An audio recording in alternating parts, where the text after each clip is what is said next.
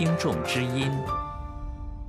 各位听众，备受海内外舆论关注的周永康案，本应该在四月底开庭，但后又传出周永康可能要翻供，中共当局只得被迫推迟开审。如此看来，希望设牢笼，想要一举关注周大老虎，恐怕不如预期般那般顺利。早些时候，香港南华早报曾指出，北京庭审高官案，按惯例，控方在开审前已经取得被告的认罪自白，而且这种认招常常会被用作为呈堂供证。据悉，这种认招通常也有几种形式，或者当局许诺涉案者主动坦白，就会减轻罪行；或者以其子女作为抵押，如本人招供，其他人就会从宽处理。因此，审讯等于是按计划完成程序。周永康案一拖再拖。各界难免疑虑丛生，那么法广网友又是如何评论此种情况呢？法轮大好法网友一针见血地指出，主角演员周同志不配合沈周的戏没法演。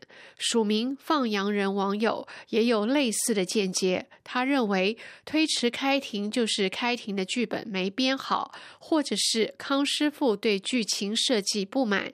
或者是利益集团内部大老板对剧情不满，法院拿着笔在等他们争吵，达成共识，绝不能在开庭后出现穿帮的事故。不能穿帮这一原则，应该是各位大老板们诉方、被诉方和院方的唯一的共识。取个名字叫大牛哥，对放羊人发表的不能穿帮评论也大声叫好。他回应道：“顶。”康师傅绝不肯自己一个人背黑锅，明明是他和曾庆红、江泽民一起作案，如今事发只让他一个人出面顶所有罪，换做我也不服。如果他当庭喊不平，抖出罪行，叫依法把江和曾，甚至要求把胡抓起来，又待如何？同一名网友还称。周和曾庆红的石油帮毁了全国各地环境。不说别的，单是这 PX 项目竟建在人口中心区，在全国就没少结仇人。如果习近平对天下把丑事抖出来，全国会有很多人去秦王。就像第二次文革，民意加上皇帝手握军权，政治对手可被秒杀。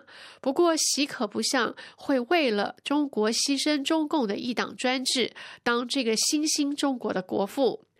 自称刘的网民估计老周逃脱不了死刑。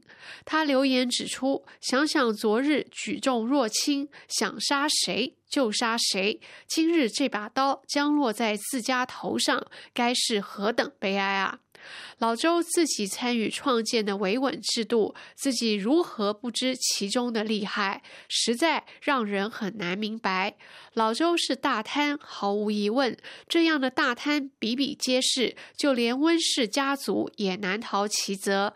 尽管家宝口口声声宪政人权。能说出来已属难能可贵，但其家族贪污之事也是实情，可见这个制度腐败到何等地步，连家宝也难辞其咎。至于老周，时时是做大之时，蔑视了周围的习大大，以为可以轻易替换，这是今日他难逃死罪的重大原因。最近一则针对本台大家评说提问周永康庭审被推迟的疑问，署名黄俄党的网友分析说：今天这个沈周喜剧，正是黄俄国生在红旗下一代自幼所受教育的体现，长大后才会有事无事都撒谎混赖，只有欺负盘剥中国百姓，那是刀刀入肉，真抓实干。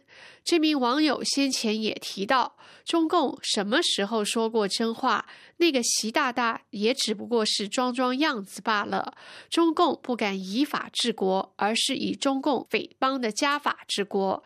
各位听众，周永康这只大老虎到底何时，以及最后是否绳之以法？上述这些本台网友的见解，或许可以提供大家作为参考。以上是由夏荣主持的听众之一，感谢 FAPlease 的技术合作。我们下次节目再会。